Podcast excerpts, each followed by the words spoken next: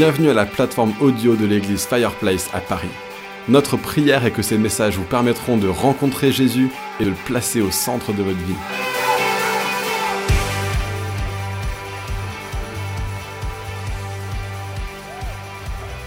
Bon, ça va, vous avez la pêche?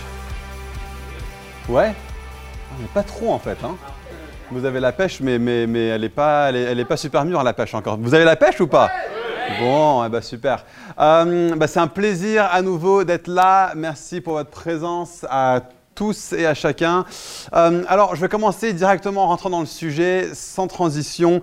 Euh, vous savez qu'on fait une série de prédications sur être un disciple et faire des disciples.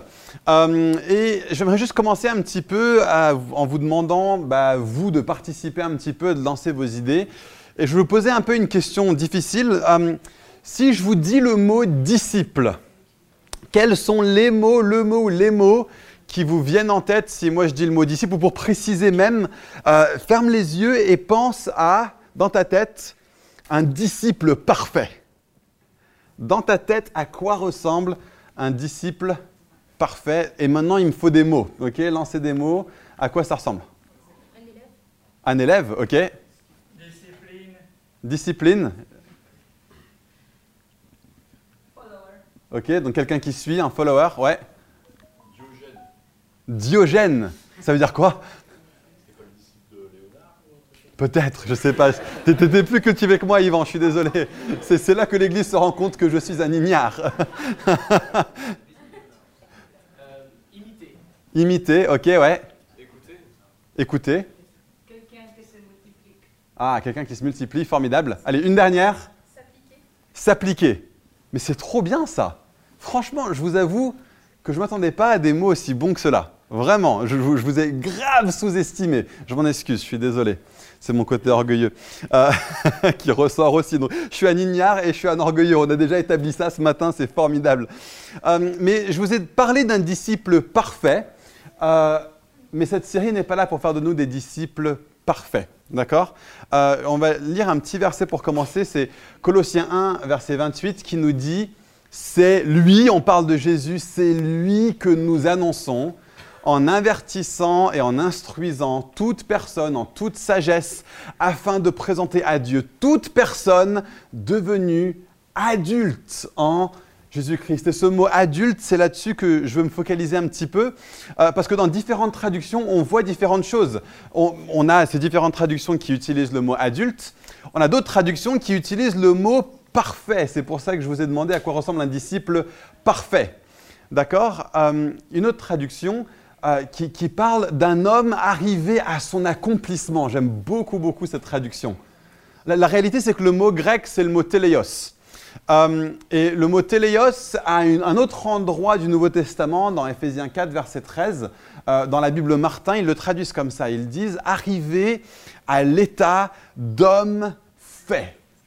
Et ça, c'est peut-être ma traduction préférée de ce mot d'arriver à l'état d'homme fait, d'être des personnes complètes, matures, arrivées à leur accomplissement, adultes, et la Bible dit même parfait. L'idée, c'est d'atteindre un but, c'est d'arriver jusqu'à l'objectif. Autrement dit, pour moi, être un disciple, c'est être quelqu'un de spirituellement mature. D'accord? Et, c'est ça que veut dire le mot téléos. Quand, la Bible nous parle de devenir des personnes, des hommes et des femmes qui sont des gens téléos, on est en train de, de dire nous voulons être une communauté de personnes qui sont spirituellement matures. Alors ce qui est intéressant avec la maturité, c'est que comme l'a dit Flore, la maturité, on dit qu'on atteint la maturité au moment où on est prêt à se reproduire, au moment où on est prêt à servir aussi à notre objectif. Donc on, parle des humains et on a cette expression dans le vocabulaire français, on dit arriver à la maturité sexuelle. Qu'est-ce que ça veut dire d'arriver à la maturité sexuelle? C'est quand un homme ou une femme est capable de quoi? De se reproduire. On parle d'un fruit qui est devenu mûr. Un fruit qui est devenu mûr, c'est quand non seulement il est capable d'être mangé, donc il sert à l'objectif, mais en plus de ça, il a des graines qui elles-mêmes peuvent se reproduire.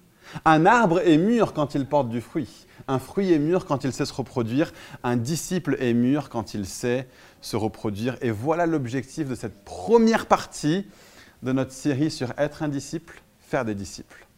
On va parler de faire des disciples. Nicolas en a parlé un petit peu la semaine dernière déjà, Nicolas Thébault qui était avec nous. Euh, mais on va commencer en se focalisant sur être un disciple. L'idée, c'est qu'on va prendre les sept prochaines semaines et avec les sept premières lettres de l'alphabet, on va regarder à quoi ça ressemble d'être une personne spirituellement mature, qui est capable elle-même de tenir contre vent et contre marée, de ne pas se laisser influencer par les gens, mais de transformer les personnes à notre contact. D'accord? C'est ça l'idée, c'est ça qu'on cherche à devenir une communauté d'hommes et de femmes spirituellement adultes.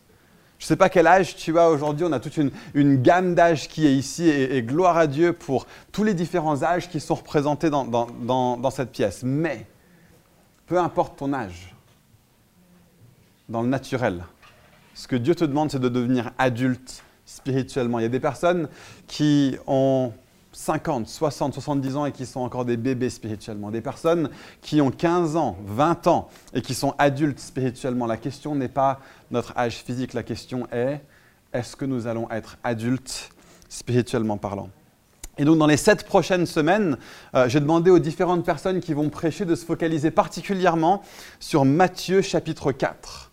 Alors pourquoi Matthieu 4 Matthieu 4 est intéressant parce que on veut parler d'être un disciple avant de parler de faire des disciples. Et on va parler de faire des disciples. Quels sont les, comment est-ce qu'on peut se former comme communauté pour que tous ensemble on fasse des disciples et nous soyons nous-mêmes disciplés par une autre personne? On veut être une communauté comme ça, où tout est centré autour de, on se forme les uns les autres à travers des communautés de personnes qui investissent dans la vie des uns des autres.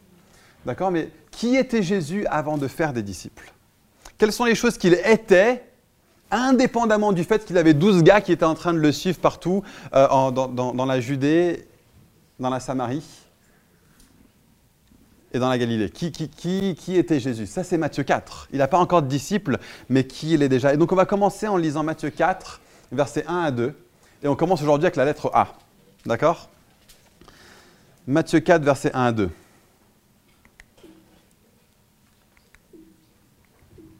Il veut pas. Apparemment, il me fait boum.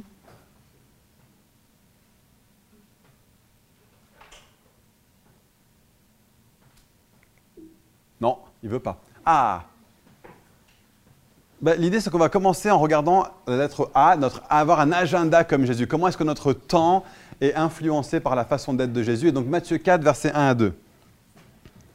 Jésus fut emmené par l'Esprit dans le désert pour être tenté par le diable. Rien que ce verset-là, on pourrait faire une prédication entière dessus, mais ce n'est pas le sujet. Pourquoi est-ce que le Saint-Esprit le conduit pour être tenté? Prenez cette question, mettez-la entre parenthèses, parquez-la. on n'est pas là-dessus aujourd'hui. On est sûr, après avoir jeûné 40 jours et 40 nuits, il eut faim.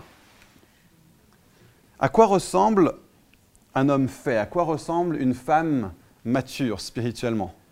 Je pense que le premier mot qu'on peut prendre en regardant la façon dont Jésus euh, se sert de son temps, c'est ce premier mot-là, c'est le mot discipline.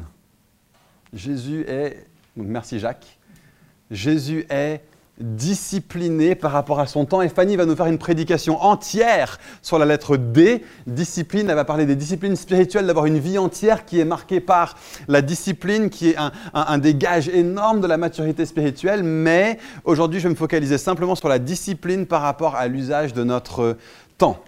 D'accord? Et, ce qui est important à comprendre, c'est que le temps, c'est quelque chose d'extrêmement compliqué.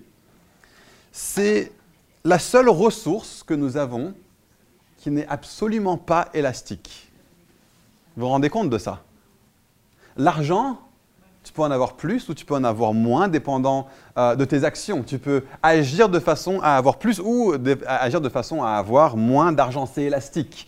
De la nourriture, tu peux en avoir plus ou tu peux en avoir moins, dépendant de la vitesse à laquelle tu consommes. Tu peux aller faire les courses cet après-midi et tes courses peuvent te tenir pour 3 jours, 5 jours ou 7 jours, dépendant de combien de euh, nourriture tu consommes. Tu peux faire plus de choses pour avoir plus de sérénité et des choses inverses pour perdre ta sérénité. Tu peux avoir une plus ou une moins grande importance sociale et tu peux faire des choses pour gravir ou dégringoler de l'échelle sociale. Si tu as un élevage d'animaux, selon tes actions, tu auras soit plus d'animaux à la fin de l'année, soit moins d'animaux à la fin de l'année. Si tu as moins d'animaux, ton ventre sera peut-être un petit peu plus grand. Euh, si tu as un jardin ou un potager, dépendant de tes actions, tu auras soit plus ou moins de légumes, ou bien tu auras des fruits et des légumes morts, dépendant de tes actions. Cette ressource-là est élastique. Tu peux même avoir une petite plante dans ton 20 mètres carrés, dans le centre de Paris. Et celle-là aussi, elle pourrait être plus grande, plus petite ou même morte, dépendant de tes actions. Chez nous, c'est plutôt morte. tu peux avoir une start-up qui va produire plus, qui va produire moins. Toutes nos ressources sont variables, toutes nos ressources sont élastiques, sauf une le temps. Le temps est absolument impartial. Chaque être humain, peu importe où il est né, dans quelles circonstances il est né, se voit prêter chaque jour 1440 minutes, jamais une de plus, jamais une de moins, et ce jusqu'au jour de sa mort. Tous y ont accès de façon absolument égale et personne ne peut rajouter une minute à sa journée peu importe comment il s'y prend, tu peux faire ce que tu veux, tu n'auras pas d'une journée de ta vie où tu auras 1441 minutes. Ces jours-là n'existent pas, le temps est impartial, absolument pas élastique. Nous avons tous la même chose et donc la grosse question est celle-ci. Si le temps n'est pas élastique, si le temps est absolument imparti sur cette terre, de cette façon-là, de telle façon qu'il ne peut pas être modifié, qu'est-ce que nous, on peut faire pour en tirer le meilleur usage? C'est une question qui est gigantesque pour quelqu'un qui veut être mature spirituellement. Alors où est-ce que je tire cette idée dans mon texte D'accord? Sais bien, c'est une belle idée, hein, ça pourrait être très bien dans un TED Talk. Je ne suis pas là pour faire un TED Talk, je suis là pour prêcher la Bible. D'où est-ce qu'on tire cette idée dans le texte? Eh bien c'est tout simple. Regardez comment Jésus gère son temps. On voit qu'il fait quoi? Il prend 40 jours et 40 nuits dans le désert. Et ça, ce n'est pas un chiffre qui est anodin. Si vous connaissez votre Bible, vous saurez que le peuple de Dieu a passé 40 années dans le désert. Qu'est-ce que Jésus est en train de faire? Il est conduit par le Saint-Esprit, mais il n'est pas seulement conduit. Alors, être conduit par le Saint-Esprit, ça ne veut pas juste dire un petit peu être ballotté par le vent, un petit peu dans, dans, tous les sens. Ça veut dire, et Salomon va parler un petit peu dans quelques semaines de ce que ça veut dire de marcher par la foi et pas par la vue, de marcher comme quelqu'un qui est conduit par le Saint-Esprit, pas conduit par ses émotions, ses désirs, son intellect ou autre chose. Pas prêcher son message à sa place, mais ce qui est important de comprendre, c'est que être conduit par l'Esprit, ça ne veut pas dire éteindre son cerveau, ça veut dire connaître les priorités du Saint-Esprit et aligner sa vie avec ses priorités. Or, Jésus savait quelle était la priorité du Saint-Esprit pour sa vie. Devenir une démonstration du fait que tout l'Ancien Testament parle de lui. Et donc il dira à la fin de sa vie, mais est-ce que vous ne saviez pas que dans la loi et les prophètes, tout parlait de moi? Il dit aux pharisiens dans Jean, Jean 5, 39, mais vous sondez les Écritures pour trouver en elles la vie. Et pourtant, toutes les Écritures parlent de moi et vous ne venez pas à moi. La Bible parle de Jésus du début à la fin. L'Ancien Testament ne mentionne pas le nom de Jésus, sauf Josué, en fait c'est le même nom en hébreu, mais peu importe, ça ne mentionne pas Jésus de Nazareth. Et Pourtant, tout l'Ancien Testament parle de lui. Jésus le sait. Jésus est aligné au projet du, euh, du Saint-Esprit. Et il dit, je vais me décider et me discipliner malgré ma faim, malgré mes tentations que viennent, qui viennent par le diable, qu'on verra dans quelques instants, dans, dans, quelques semaines. Même la semaine prochaine, on va voir ça d'ailleurs. Il est tenté par le diable et pourtant il est discipliné pour dire, je vais aligner ma vie au projet du Saint-Esprit. Le peuple a passé 40 années dans le désert. Je vais passer 40 jours dans le désert pour démontrer que la véritable Israël, c'est moi que le véritable peuple de Dieu, c'est moi, et que tu n'es peuple de Dieu que si tu es en moi. Voilà ce que Jésus est en train de faire en passant 40 ans dans le désert, mais ça demande une discipline, d'être aligné au projet du Saint-Esprit pour sa vie. Jacques 4, verset 16, nous dit ça. À vous maintenant qui dites, aujourd'hui ou demain, nous irons dans telle ou telle ville, nous y passerons une année, nous y ferons des affaires, nous gagnerons de l'argent. Vous qui ne savez pas ce qui arrivera demain. En effet, qu'est-ce que votre vie? C'est une vapeur qui paraît pour un instant et qui disparaît ensuite. Vous devriez dire au contraire, si Dieu le veut, nous vivrons et nous ferons ceci ou cela. Mais en réalité, vous vous montrez fier de vos fanfaronnades. Toute fierté de ce genre est mauvaise, donc si quelqu'un sait faire ce qui est bien et ne le fait pas, il commet un péché. Et vous savez quoi? Être discipliné par sa vie, euh, ce qui se passe, c'est qu'il y a des gens ici, euh, il y a deux types de personnes peut-être dans cette pièce. Il y a ceux qui sont disciplinés et puis il y a les autres. Ah, et, ce qui se passe, c'est que ces autres, souvent, veulent faire beaucoup, beaucoup, beaucoup de, grands trucs, de, plein de choses géniales pour Jésus. On, on veut rêver grand, et puis j'ai dix énormes projets que je veux faire dans, une année, et puis je passe mon temps à en parler, en parler, en parler, en parler, en parler. Je vais le faire, je vais le faire, je vais le faire, mais tu ne fais jamais rien. Tu parles beaucoup, mais tu ne fais rien. Ça, c'est l'indiscipline par rapport à son emploi du temps, l'indiscipline par rapport à son agenda. Vous voyez ce que dit le texte? Demain, je vais faire ça, demain, je vais faire ça. Alors, rien contre le fait de parler de l'avenir. Ce texte nous dit qu'il y a une façon d'en parler. Si Dieu le veut. Il y a un acte de foi de dire j'ai entendu le Saint-Esprit, j'ai entendu Dieu me parler par rapport à quelque chose et je vais en parler en avance. D'accord? Ça, c'est un acte de foi, ça, c'est autre chose. Si Dieu le veut, je ferai ceci. Mais c'est toujours dépendant de la volonté de Dieu. C'est toujours dépendant de qui Dieu est. Et, l'idée, ce qui se passe dans ce passage, c'est que euh, il finit en disant, en, parlant des personnes qui savent faire le bien, mais qui ne le font pas. Et il y a des gens ici, vous, vous, voulez, vous savez faire beaucoup, beaucoup de choses, mais vous ne les faites pas parce que votre temps est trop indiscipliné. Donc fixez-vous sur les deux ou trois choses centrales que Dieu demande de vous et oubliez le reste. Et donnez-vous à ça et il n'y a rien d'autre. Mais, mais, mais faites-le, d'accord? Faites-le, ne faites pas qu'en parler, ne faites pas que vivre dans l'avenir. Je me prêche à moi-même en disant ça. hein. D'accord Je suis. euh, euh, c'est un, de mes plus grands défis personnellement. Euh, pour moi, de, vivre dans le présent et d'agir dans le présent et, de ne pas être constamment focalisé sur l'avenir. Je suis une personne où je, vois l'avenir parfois plus clairement et plus nettement que je ne vois le présent. Je suis fait comme ça, j'ai été comme ça depuis longtemps et je le suis encore plus euh, depuis que Dieu m'a appelé à être responsable d'église. Et je pense que c'est un truc duquel il se sert à sa gloire, mais qu'est-ce que c'est un défi aussi pour moi d'être discipliné au niveau de mon temps. Des, projets, j'en ai 10 000 à la seconde, ok? Euh, Et je vous promets que c'est épuisant d'être dans mon cerveau. Et quand j'arrive pas à me restreindre, à restreindre ces tendances, je sais que c'est épuisant pour les autres d'être avec moi aussi. Donc je m'en excuse, j'essaye de me soigner. Euh, donc voilà, je suis non seulement ignare, je suis arrogant et je suis aussi indiscipliné. Voilà. Euh, vous avez le, le- le tableau complet de Nathan Lambert. Voilà la, vraie histoire. Et, vous, savez que euh, Rebecca, elle vous parlera du, temps dans ma vie où j'étais le roi, mais alors le, roi international, intergalactique des projets commencés et non terminés. D'accord? J'ai- j'ai- J'aime trop commencer des trucs. Je suis, je, suis, je suis absolument fan de ça. Je, je suis là, j'ai- j'aime initier, j'aime les trucs pionniers, j'aime les nouvelles initiatives. Et j'a- j'avais un nouveau truc, un nouveau bouquin que je voulais lire. Je lisais le premier chapitre et puis après, oh, celui-là aussi, il a l'air intéressant et boum, je le lisais. Je suis comme ça, ok? J'étais le roi des projets commencés et pas terminés. Et, j'ai dû apprendre à me discipliner et à, demander au Saint-Esprit de m'aider, de changer cette partie de ma tendance naturelle qui est contre-productive et qui est nocive et qui n'est pas bonne. Et bah, par la grâce de Dieu, j'ai quand même réussi, et avec l'aide de Rebecca, j'ai quand même réussi, malgré mes tendances pas du tout favorables, à faire pas mal de trucs en fait. J'ai- écrit deux bouquins, euh, j'ai traduit une formation de théologie qui est absolument gigantesque en termes de temps. Et à chaque fois pour moi, de, finir ça, c'était genre, c'était une énorme étape quoi. C'est genre, waouh, j'ai réussi à, Je voulais faire un bouquin en 30 petits chapitres. Et, je me suis dit, à tous les coups, je vais le commencer, je vais pas le finir. Non, Nathan, tu l'as vraiment à cœur, tu le fais, tu le finis. Et je suis arrivé au 25e chapitre et je m'étais dit, je suis trop content de mes 25 chapitres. Ça ne m'intéresse pas d'écrire les 5 derniers. Non, tu vas écrire les 5 derniers. Je pense que les 5 derniers sont moins bons que les 25 premiers. D'accord? Ça ne vient pas de mon impulsion initiale d'un gars qui, aime commencer les choses. Je suis plus productif quand je commence que quand je finis. Mais je me suis dit, je vais le finir.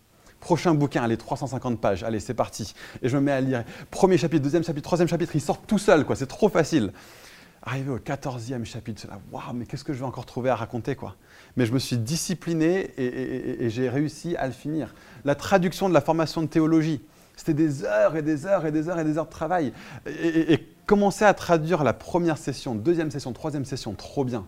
Quand tu arrives à la 160e session, tu as juste envie de dire, mais c'est bon, ils se débrouilleront sans notes, quoi. Mais je me suis dit, non, je vais me discipliner et je vais apprendre à finir les choses que je commence.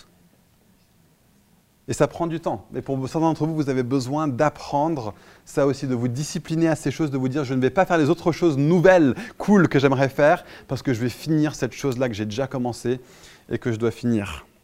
Parce qu'il nous a donné 1440 minutes dans une journée, pas une de plus. et on est appelé à le glorifier en les faisant fructifier. Donc pour ceux d'entre vous qui sont comme moi, euh, bah, arrêtez de laisser les années passer. Aucun d'entre vous n'est en train de devenir plus jeune. Euh, et arrêtez de laisser les années passer sans que vous ne finissiez quoi que ce soit. Parce que c'est ça qu'on voit chez Jésus. On voit une compréhension des projets de Dieu. Il est conduit par le Saint-Esprit dans le désert. J'imagine qu'au début, ça devait être cool. quoi. Ah ouais, attends, je vais faire 40 jours de jeûne et prière dans le désert. Ça va être, je vais rencontrer Dieu, ça va être génial. Premier jour, ça va, j'ai pas trop faim. Et puis c'est nouveau, c'est sympa. Deuxième jour, oh troisième jour. Non, je vais rester jusqu'au 36e, 37e, 38e, 39e, 40e jour parce que je connais les projets de Dieu et j'aligne ma vie de façon disciplinée dessus. Et donc il y a un deuxième mot qui revient quand on voit Jésus ici, c'est que je pense qu'il est intentionnel avec l'usage de son temps. Donc j'ai commencé avec une vision un petit peu macro de comment on peut utiliser notre temps. Voilà les projets que tu peux accomplir sur une année, sur une vie, etc. Et maintenant, je veux juste rétrécir un petit peu et, et parler de ce qu'on fait avec notre quotidien. Parce que faire des grandes choses pour Dieu, ça passe par des dizaines et des centaines et des milliers de petites choses faites au quotidien et faites chaque jour. C'est pareil, c'est une leçon que je suis en train d'apprendre. je ne suis pas en train de me positionner comme un expert, je suis en train de dire, je suis en train de, de, laisser le Saint-Esprit me réformer. Et le peu de choses que je suis en train d'apprendre, j'essaie de vous le communiquer ce matin pour qu'ensemble on grandisse à l'image de Jésus. Mais ce qui se passe, c'est que Jésus prend du temps intentionnellement pour se mettre à part et être avec Dieu. Jésus passait son temps avec les foules. Et ça devait être épuisant. Il y a un jour où son, son cousin venait de mourir, Jean-Baptiste, et, il voulait juste prendre du temps à part. Et il y a les foules qui viennent et qui disent, s'il te plaît Jésus, viens, enseigne-nous, guéris-nous. Et il a dit, ok, je vais le faire. Mais, mais, mais on voit que Jésus est vraiment humain. Il est pleinement Dieu, mais il est épuisé aussi parfois par être avec tant, tellement, tellement de gens. Mais il se discipline pour prendre le temps d'être à part. On voit ça dans Matthieu 14, 23. On voit ça dans Luc 6, verset 12. On voit ça dans Luc 9, verset 28. Il est intentionnel avec l'usage de son temps. On le voit avec le fait qu'il a une vision claire de sa mission personnelle. Il sait ce qu'il doit faire avec ses journées. Il y a un exemple, une fois où il est là en train de prêcher dans une ville, et c'est, mais, c'est, la gloire, quoi. Il est, il est tellement, tellement accueilli, tellement accepté. Les disciples disent, vas-y, viens, on continue, on continue. Et Jésus dit, non, non, je vais partir autre part. Parce que c'est pour ça que je suis sorti. Il faut que j'aille dans d'autres villes aussi. Il est intentionnel avec son temps. Il ne se dit pas, oh, c'est cool de faire ça, on va continuer. Il dit non, je vais passer sur autre chose parce que c'est cette autre chose que je dois faire. Il y a des fois, il y a des semaines, je suis en train de bosser sur un truc que j'aime tellement, tellement faire. Mais je sais dans mon agenda qu'aujourd'hui, c'est une journée où je bosse sur autre chose. J'ai trop envie de continuer le machin pour lequel je, travaillais la, veille. Mais je vais me discipliner à bosser sur ce que je fais. Je vais être intentionnel avec ce que je fais avec mon temps. À un moment donné, il y a Jésus qui sait qu'il doit monter à Jérusalem. Il connaît à nouveau les projets du Saint-Esprit pour lui. Il sait qu'il doit monter à Jérusalem pour y être crucifié. Et on nous dit dans Luc 9, verset 51, à ce moment-là, Jésus prit la décision de se rendre à Jérusalem. Il est intentionnel avec la façon d'utiliser son temps. On a parfois l'impression que Jésus, il est un petit peu comme ça, conduit par le vent, euh, de ville en ville, comme ça, au petit bonheur la chance. Non, non, non, pas du tout. Il n'est pas conduit par le vent, il est conduit par le Saint-Esprit. D'accord? Il y a un passage dans Jean 3 qui dit euh, Le vent euh, va et il vient, et on ne sait ni d'où il vient, ni d'où il va. Il en va de même de ceux qui sont remplis du Saint-Esprit. D'accord? Ce qui est intéressant, c'est que ce passage, ça peut nous faire croire que vivre avec le Saint-Esprit, c'est faire n'importe quoi à n'importe quel moment, complètement en mode freestyle total. C'est pas vrai. D'accord? Il est dit il en est comme ça. C'est comme ça, mais ce n'est pas exactement ça. Ce qui se passe, c'est que la personne qui est remplie du Saint-Esprit peut avoir l'air, pour une personne qui n'est pas remplie du Saint-Esprit, comme quelqu'un qui va d'endroit en endroit sans qu'il comprenne ni d'où il vient ni d'où il va, parce que ceux qui ne sont pas remplis du Saint-Esprit ne connaissent pas les priorités du Saint-Esprit. Mais la personne qui est remplie du Saint-Esprit va à un endroit et à un autre et à un autre, pour lui, il sait qu'il n'est pas comme conduit par le vent. Pour lui, il sait qu'il est conduit par le Saint-Esprit et le Saint-Esprit, il est comme un vent, mais il n'est pas du vent. Le vent n'a pas de pensée, d'accord? Le Saint-Esprit est la troisième personne de la Trinité avec une intelligence et des priorités. Et ces priorités, il veut les appliquer à ta vie. Et alors que tu es au diapason du Saint-Esprit, tu le suis là où il te demande d'aller avec une compréhension des voies du Saint-Esprit. C'est ça la maturité. C'est pas juste faire freestyle. Le christianisme mature n'est pas un christianisme freestyle, même si pour ceux de l'extérieur, ça peut parfois y ressembler. Pourquoi est-ce que tu irais implanter une église? Parce que je connais les projets de Dieu. Oui, mais c'est pas logique. Non, je sais, mais pour Dieu, c'est logique. D'accord? Euh, pour- pour- Pourquoi est-ce que euh, tu, tu- tu changerais dans ta façon de faire alors que tu as fait comme ça jusqu'ici? On dirait que tu es conduit par le vent. Non, je suis conduit par le Saint-Esprit. Si tu connaissais le Saint-Esprit, tu comprendrais pourquoi je suis conduit de cette manière-là. D'accord? Et on est appelé à avoir cette compréhension des voies du Saint-Esprit. Donc, question pratique. Comment est-ce qu'on s'assure qu'on arrange bien notre temps? Comment est-ce qu'on s'assure qu'on l'investit au bon endroit, sans que le temps nous échappe? Bah, C'est tout simple. Un disciple de Jésus budgétise son temps. C'est peut-être un concept mais totalement nouveau pour vous. Euh, budgétiser votre argent, ça je connais. Budgétiser mon temps, eh oui, c'est une ressource, ça se budgétise aussi. L'idée, c'est que un disciple de Jésus budgétise son temps comme un homme mature ou comme une femme mature budgétise son argent pour l'investir au bon endroit et ne pas laisser nos finances s'échapper. C'est ça qu'on fait. Euh, Si vous ne savez pas budgétiser, budgétiser vos finances, allez voir Rebecca, elle est extraordinaire. D'accord? Moi, je ne suis pas bon là-dedans. J'ai la grâce d'être marié à une épouse qui est très très forte là-dedans. Si vous voulez être- enfin, avoir la maîtrise de vos finances et ne pas laisser vos finances avoir la maîtrise de vous, allez voir Rebecca, elle est une femme de sagesse extraordinaire là-dessus. Euh, mais, ce qui se passe, c'est que le temps aussi, ça se budgétise pour la même raison. Pour que nous ne soyons pas maîtrisés par le temps. D'accord? Mais pour que nous, en tant qu'hommes et femmes remplis du Saint-Esprit, ayons non seulement la maîtrise de soi, mais la maîtrise de tous les aspects de notre vie dans la conduite du Saint-Esprit et donc la maîtrise de notre temps. Et donc la meilleure façon de le faire, comme je l'ai montré avec Jésus, c'est d'abord de découvrir quelles sont les priorités de l'Esprit pour votre vie et de vous organiser autour de ce de quoi l'Esprit a parlé. Et, pour ça, il y, a- deux choses. Il y a les priorités objectives et les priorités subjectives. Et on va commencer avec les priorités objectives, celles qu'on voit dans la Bible, qui sont les mêmes pour nous tous. Euh, priorité objective. D'abord Dieu. Ok? Euh, peu importe vos circonstances, votre relation à Dieu est ce qui prime. Il suffit de lire Éphésiens 1 pour voir que tu as été créé pour la gloire de Dieu, que tu as été sauvé pour la gloire de Dieu, que tu as été élu pour la gloire de Dieu. Proverbe 4, verset 23 nous dit Garde ton cœur plus que toute autre chose. Et dans la Bible, le mot cœur a d'abord à avoir avec la relation de l'être intérieur avec Dieu. Garde ton cœur plus que toute autre chose parce que c'est de lui que viennent les sources de la vie. Si tu veux avoir une vie qui est fructueuse et vitalisante pour les gens autour de toi, commence en gardant ton cœur. Commence en mettant en priorité ta relation avec Dieu. C'est de cette fontaine-là, de cette source-là, que découlera le bienfait sur toutes les autres choses que tu fais dans ta vie. Et donc ensuite, c'est pas l'Église. En deuxième, ce n'est pas l'Église. En deuxième, c'est la famille. Beaucoup trop de chrétiens ont dit qu'avoir Dieu au centre, ça veut dire avoir l'Église au centre. Ce n'est pas vrai.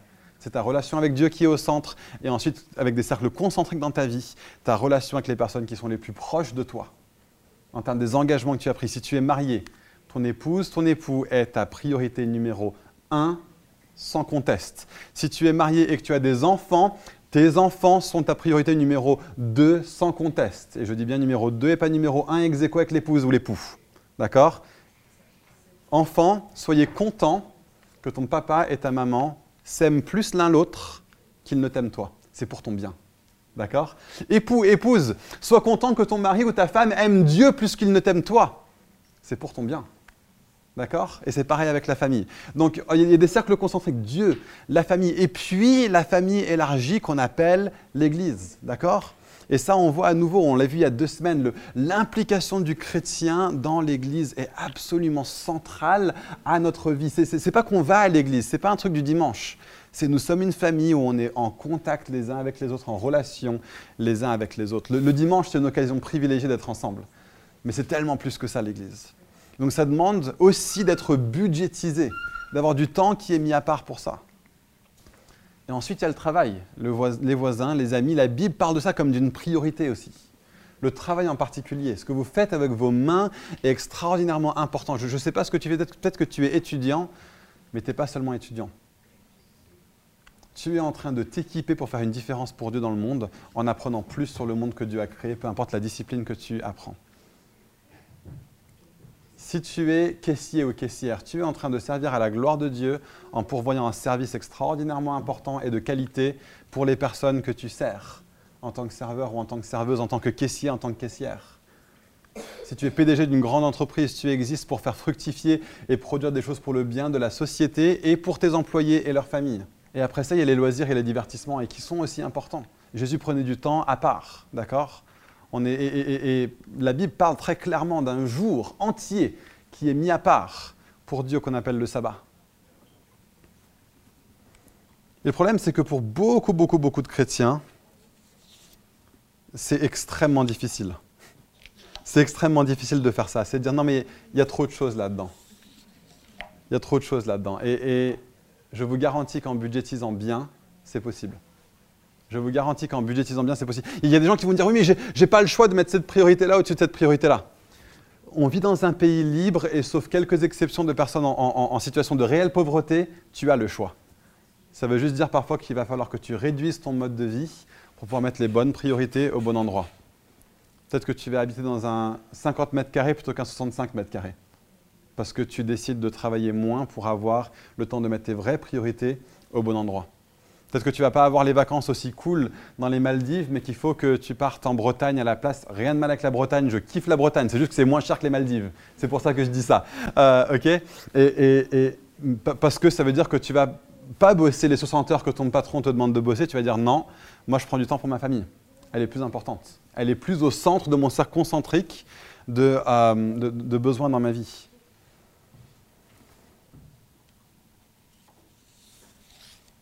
Ce qui se passe, c'est que notre vie ressemble souvent à ça. Vous avez peut-être déjà vu cet exemple. On a plein, plein, plein de trucs à faire dans notre vie, d'accord? Plein de petites broutilles qui sont là et qui viennent se mettre dans notre emploi du temps. Et c'est là, et puis ça le remplit. Et ça le remplit, et ça le remplit, et ça le remplit, et ça le remplit. Et tu te dis, purée quoi. Ça m'a déjà bouffé tellement, tellement de temps. Et en plus de ça, il y a les autres trucs dans ma vie qui sont relous, qui sont galères. Les petits machins du quotidien, la, vaisselle, il faut que je fasse la vaisselle tous les jours. Il n'y a pas le choix. Sinon, ben voilà, sinon je mange sur ma table, ça je peux pas. Il faut que je fasse ma vaisselle. Il faut que je fasse mes, petits trucs qui sont importants, mais voilà, et donc voilà, je l'ai fait, je l'ai fait, je l'ai fait, je l'ai fait, et je l'ai fait, et je l'ai fait, et je l'ai fait, et je l'ai fait. Et voilà, et ça me prend tant de temps que ça. Et j'ai- plus assez de temps dans ma vie. Et ce qui se passe, c'est qu'après ça, bah, il y a les choses qui sont, qui sont importantes, quand même, qui sont importantes. Il faut que je prenne des vacances. Faut que je bosse. Faut que je fasse toutes sortes de choses. Et ça remplit ton temps. Encore, et encore, et encore. Et tu te dis, bah ok, il n'y a plus vraiment de temps pour les priorités. Ok, donc tu as une priorité qui vient et qui dit, ok, je veux de la place dans ta, vie. Prends du temps avec Dieu chaque jour. Ça rentre, tout juste, ok Et maintenant, il y a ton époux, ton épouse qui dit, écoute, on a besoin que tu sois plus dispo, on a besoin de toi à la maison, on a besoin que tu sois là, et s'il te plaît, et, et c'est là, vas-y, rentre toi ça rentre, mais tout juste. Déjà, ta vie commence à déborder sur la surface et tu, prends un autre truc et c'est genre, mais ça, c'est trop. Enfin, ça peut rentrer, mais ma vie devient extrêmement déséquilibrée. Et s'il y en a un de plus qu'il faut que je prenne,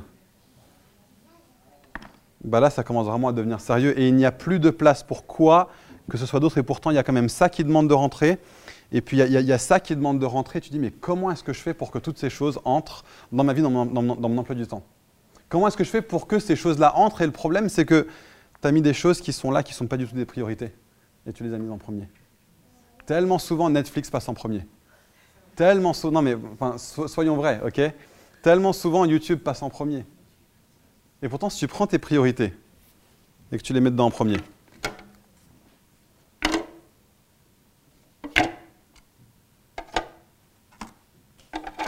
il y a de la place pour tes priorités. Et tu dis, ouais, mais attends, c'est- bon, c'est rempli, j'ai de la place pour rien d'autre. Et pourtant, elles sont là les choses importantes. Bah, Celle-là, c'est- je les mets en deuxième. ok? Ça, c'est ton agenda en fait. Ah, ça rentre aussi. C'est dingue. Mais, mais le problème, c'est qu'on n'a pas parlé de la vaisselle. Là, c'est bien, j'ai une vie bien ordonnée, j'ai j'ai une relation avec Dieu de fou. euh, je vais à mes rendez-vous avec mes amis, c'est important, mais ma vaisselle, elle, elle est toujours pas faite. Et bah, peut-être que finalement, avec un petit peu de temps, un petit peu d'organisation, pour remanier de temps à autre,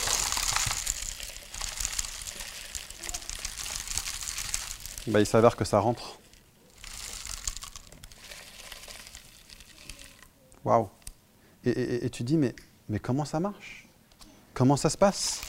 Comment ça se fait Comment c'est possible que toutes ces choses-là arrivent à rentrer alors que j'ai mis des, énormes priorités dans, ma vie qui sont là et tu te dis mais c'est incroyable. Et ce qui se passe, c'est qu'il y a même encore de la place là-dedans pour autre chose.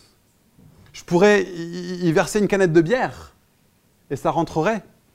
Je, pourrais, j'ai plus de sable, j'ai tout mis là-dedans, mais, je pourrais prendre du sable, il y, a- de la place pour mon sable là-dedans, je pourrais prendre des- des vacances à la mer et j'ai encore de la place dedans. Pourquoi? Parce que j'ai mis mes priorités en priorité. Il y a des gens qui vont me dire, ouais mais là tu laisses pas de place au Saint-Esprit dans ta vie. Bah, ce qui se passe, c'est que quand on met les priorités en premier, c'est ça, on laisse de la place pour Saint-Esprit. Justement, la place pour Saint-Esprit là-dedans est bien plus grande, parce que je suis en train de faire les choses que le Saint-Esprit m'a demandé de faire à l'avance. Alors, je vais vous montrer un petit truc. Ça, c'est mon calendrier. Ça, c'est mon agenda hebdomadaire. J'ai une vie de fou. J'ai un agenda qui est rempli comme ça. Comment est-ce que je fais pour tout rentrer? Moi, c'est comme ça que je le fais. J'ai séquencé mes journées en, en 8 portions. La première, je ne l'ai pas mise, c'est de 7h à 8h30 tous les matins, je suis en famille. Vachement important. Tu me demandes de te voir au petit déjeuner, je te dis non. C'est tout simple, je suis avec ma famille au petit déjeuner. De 8h30, 9h, je suis avec Dieu. Tu essaies de m'appeler à 8h30, 9h, moi mon téléphone il est sur silencieux, peu importe ce que Nicolas dise la semaine dernière. De 8h30 à 9h, je suis au coworking où je bosse avec Dieu, personne d'autre. Et puis ensuite, j'ai séquencé entre de 9h à 12h, de midi à 13h30, de 13h30 à 16h, de 16h à 18h. J'ai quatre moments dans ma journée et je fais les choses que j'ai besoin de faire. Parce que j'ai budgétisé mon temps pour me dire je les mets au bon endroit. Et tu me dis, mais là-dedans non plus, il n'y a pas de place pour Saint-Esprit. Si, la place pour Saint-Esprit, elle est partout là-dedans. Parce que je suis en train de faire les choses que le Saint-Esprit m'a appelé à faire. Et même à l'intérieur de ce que je fais pour l'église, vous voyez, ces petites cases église, ça fait environ euh, deux, moments par semaine, environ, que je, donne pour l'église. Même là-dedans, j'ai besoin de mettre mes priorités subjectives. D'accord? Toutes mes, toutes mes priorités objectives qui sont les vôtres aussi, on a des cailloux différents. On a des gros rochers qui sont différents. On n'a pas tous la même forme de rocher. Et donc moi, un de mes rochers, c'est de servir l'Église. Dieu m'a demandé de faire ça, je le fais. ok? Euh, je prends du temps à part pour ça. Si je ne le faisais pas, si je bossais plus de contrats, bah, j'aurais pas le temps pour l'Église, mais je, l'ai budgétisé dans mon temps pour m'assurer que je fais assez pour l'Église, mais que j'en fais pas trop non plus. Sinon, je pourrais en faire encore et encore et encore et encore et encore, et je bosserais pas assez. Ou bien je prendrais pas assez de temps pour ma famille, ou je prendrais pas assez de temps pour les gens. Un autre truc, je veux juste revenir là-dessus, ce qui est important, c'est que euh, je n'ai pas seulement budgétisé, mais aussi je mutualise. Ce qui se passe, c'est que faire des disciples de personnes, je le fais à plein d'endroits là-dedans. Donc quand on est au coworking, il y a Niki qui est là, il y a Lorraine qui est là, il y a Louise qui sont là.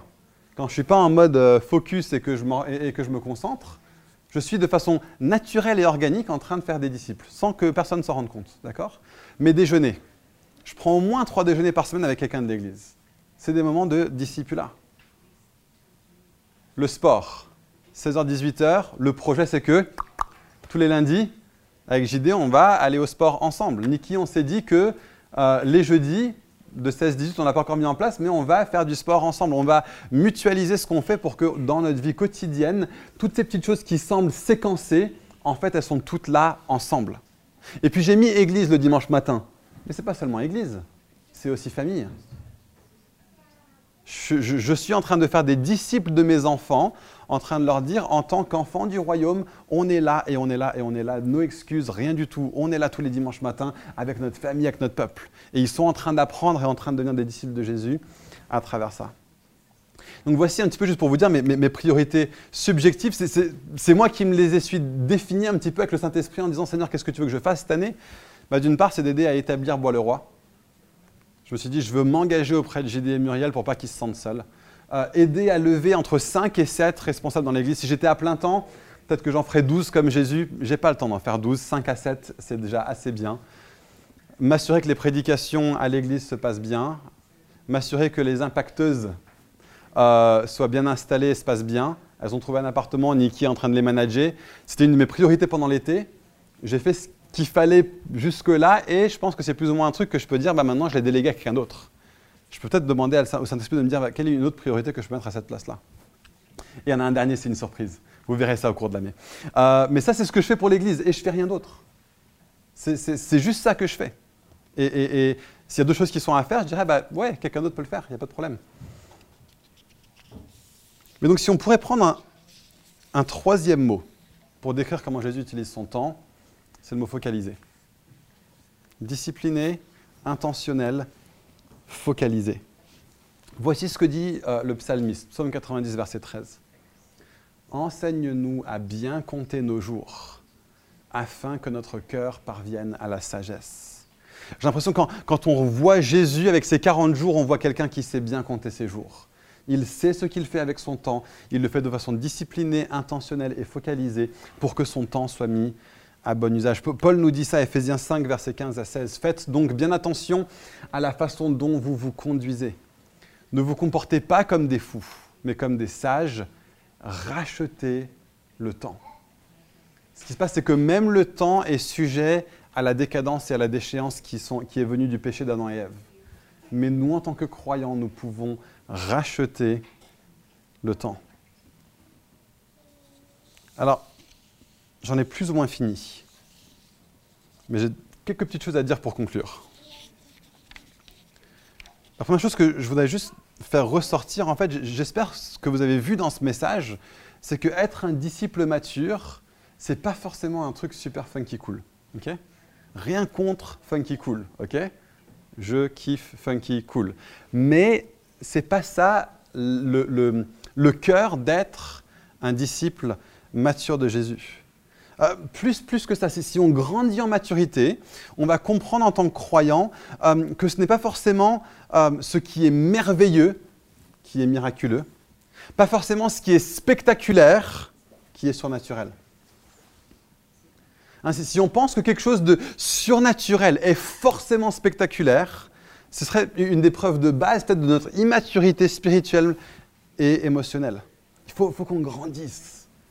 Faut qu'on aille au- au- au-delà de cette vision super spirituelle qui ressemble en fait souvent plus à du New Age qu'à du christianisme. On n'est pas du tout fermé à Fireplace au spectaculaire ni au merveilleux, loin de là. Je dirais même bien au contraire, d'accord? Je dirais même qu'on y est plutôt assez fortement ouvert. Mais attention, la fidélité constante à Dieu dans un monde rempli de distractions est un miracle d'aussi grande ampleur qu'une jambe qui repousse ou qu'une parole de connaissance incroyable. Je vous promets. Ça demande un miracle aussi grand dans ton cœur, ce matin.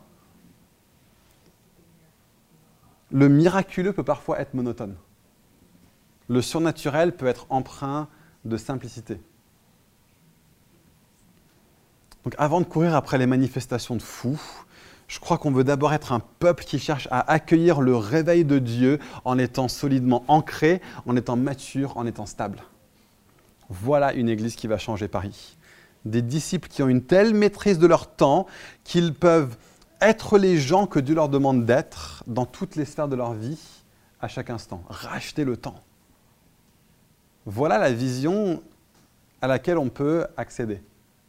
Voilà ce qu'on peut viser d'être comme disciple. Voilà ce qu'on peut viser d'être comme Église.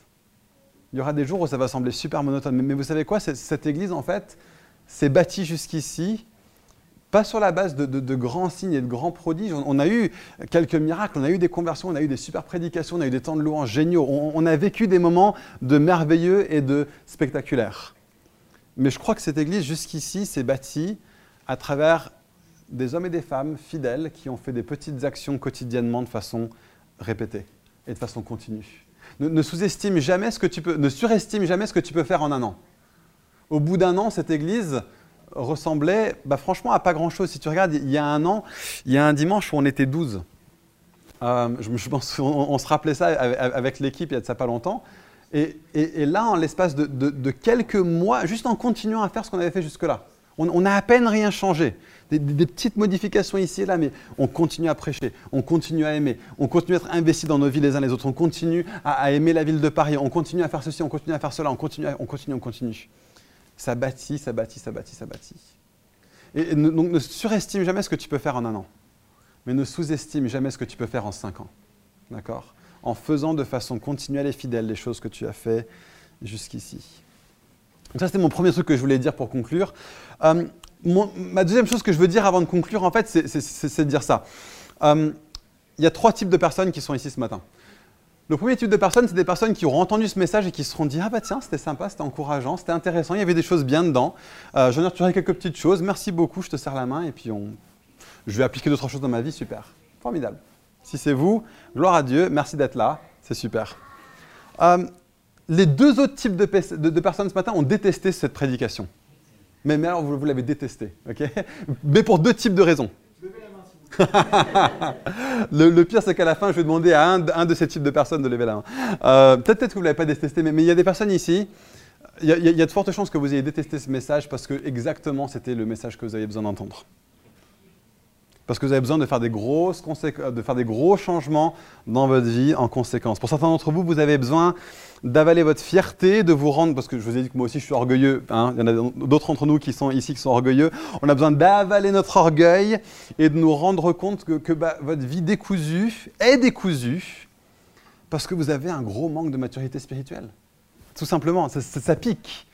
Mais peut-être que ça devrait être la conclusion que vous prenez du message ce matin. Et donc, peu importe la mesure de vos dons et la mesure de vos connaissances, peut-être que ce matin, vous êtes ici et vous dites Ouais, finalement, j'ai une grosse partie d'immaturité spirituelle dans ma vie.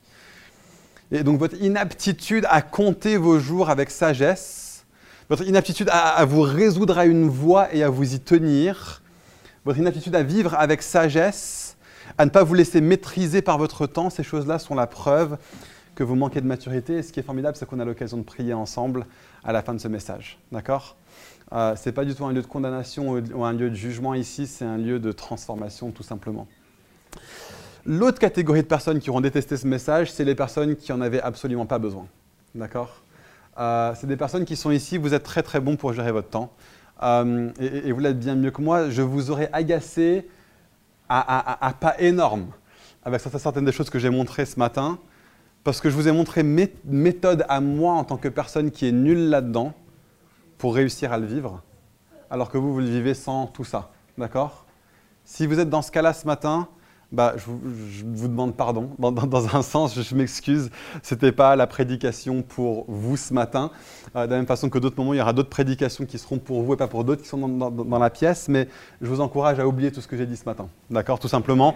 Euh, parce que c'est vraiment des trucs pour un gars qui est nul, qui cherche à aider d'autres personnes qui sont nulles à, à- à aider à devenir meilleur là-dedans. Si vous êtes bon là-dedans, oubliez tout ce que je vous ai dit, ces choses-là ne sont pas du tout pour vous, ça rendra votre vie misérable et ce sera un désastre. Et simplement, comme la façon dont vous, pouvez répondre à ce message, c'est juste de, prier pour nous, humbles mortels, euh, qui, sont, qui, qui sont mauvais là-dedans et qui ne savent pas le faire. Et donc dites-vous ce matin, bah, ok, ma réponse à ce message, c'est que je vais prier pour ceux qui galèrent avec ça. Et vous allez pouvoir aider la communauté là-dedans. Donc voilà, ce message, ce n'est pas le message d'un expert en gestion du temps. C'est le message d'un gars qui est naturellement nul dans la gestion de son temps, qui cherche à encourager d'autres personnes nulles là-dedans à s'améliorer. Donc voilà, si c'est vous, si vous avez trouvé ce message extrêmement artificiel avec mes trucs et mes méthodes, oubliez tout ce que je vous ai dit. Il n'y a pas de souci, restez comme vous êtes, ne changez rien. Mais je vais finir euh, en m'adressant à encore deux catégories de personnes. Le premier type de personne qui est là, peut-être ce matin, c'est des personnes qui sont là et qui ne connaissent pas Jésus. Ah Vous pensiez que vous, avez, je- vous vous oublié. Vous êtes dit, ah, je suis venu ce matin, peut-être qu'ils vont me parler de Jésus, peut-être qu'ils vont m'appeler à changer de vie, peut-être qu'ils vont... Oh, il a juste parlé de gestion du temps, c'est bon, je suis sauvé. Non, non, tu, n'es pas du tout en, lieu sûr ici. Je pensais à toi pendant toute ma, ma préparation pour ce message. Si tu es ici, c'est pas par hasard. Et la gestion de ton temps, toutes les choses que j'ai dit aujourd'hui, c'est pour les chrétiens, pour les non-chrétiens, c'est bien, ça aide tout le monde. Mais il y a une chose que la Bible dit sur toi et la gestion de ton temps si tu n'es pas chrétien, c'est ça, c'est qu'il est réservé aux êtres humains de mourir une seule fois. Après quoi viendra le jugement. Et ça, c'est une réalité qui est fondamentale. Si tu es ici et que tu n'as pas encore dit à Jésus, je te donne à toi, Seigneur, les rênes de ma vie. Tu deviens mon Seigneur. Je vais t'appartenir. Je vais faire partie de ton peuple. Je vais être compté avec ceux qui sont avec Jésus et pas avec ceux qui sont contre Jésus. Parce qu'il y a un moment donné qui vient où il y a un jugement. Et lors de ce jugement, la question qui se pose pour vous, et c'est la seule question urgente, peut-être que ton agenda est dans un désordre absolument énorme et que tu n'es pas chrétien ici, oublie ton agenda, commence en courant à Jésus. D'accord? Première chose, on met les, priorités en priorité. Et la première pierre à mettre dans ta vie ce matin, c'est de dire je vais donner ma vie à Jésus. Et il y a au moins de la place pour celle-là. D'accord Il y a au moins de la place pour celle-là, même si toutes tes autres priorités sont mal mises. Ce matin, règle ça. donc, deuxième catégorie de personnes. Ah oui, je vous voilà, si vous êtes ici et que vous n'êtes pas chrétien, euh, si tu veux euh, avancer vers Jésus, si tu veux lui donner ta vie même ce matin, je te demanderai simplement à la, fin du message, viens me voir, d'accord? Euh, Et puis on va, discuter, et puis on pourra prier ensemble, et je veux t'accompagner pour que tu entres dans cette nouveauté de vie que Jésus te promet. Et donc, deuxième type de personnes, mes amis chrétiens qui ont besoin de grandir en maturité, ceux à qui je m'adressais toute cette matinée, euh, ceux qui veulent avoir un agenda comme Jésus, où tu te dis, pour l'instant, ma, ma, vie ressemble beaucoup plus à ça qu'à ça, et j'ai aucune priorité en place dans ma vie, ou j'ai pas assez les bonnes priorités ma en place dans ma vie.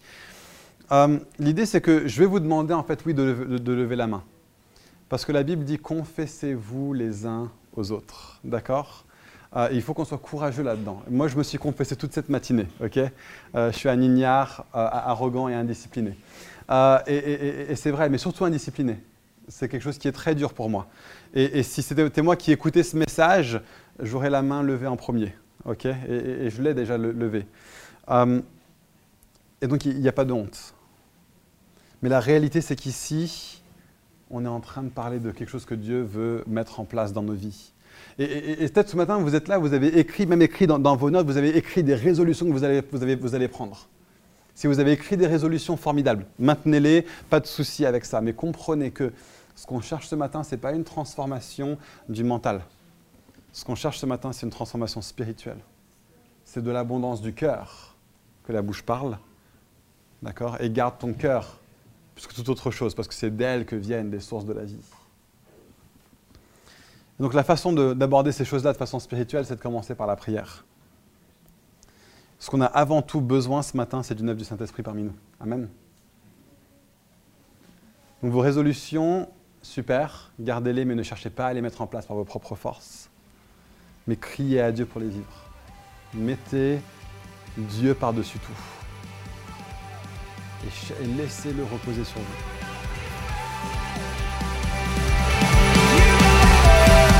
D'avoir suivi ce message audio enregistré à l'église Fireplace à Paris. Pour en savoir plus sur nous et nos activités, retrouvez-nous les dimanches matins 10h30 au 78 rue de Sèvres à Paris ou bien sur notre site internet églisefireplace.com.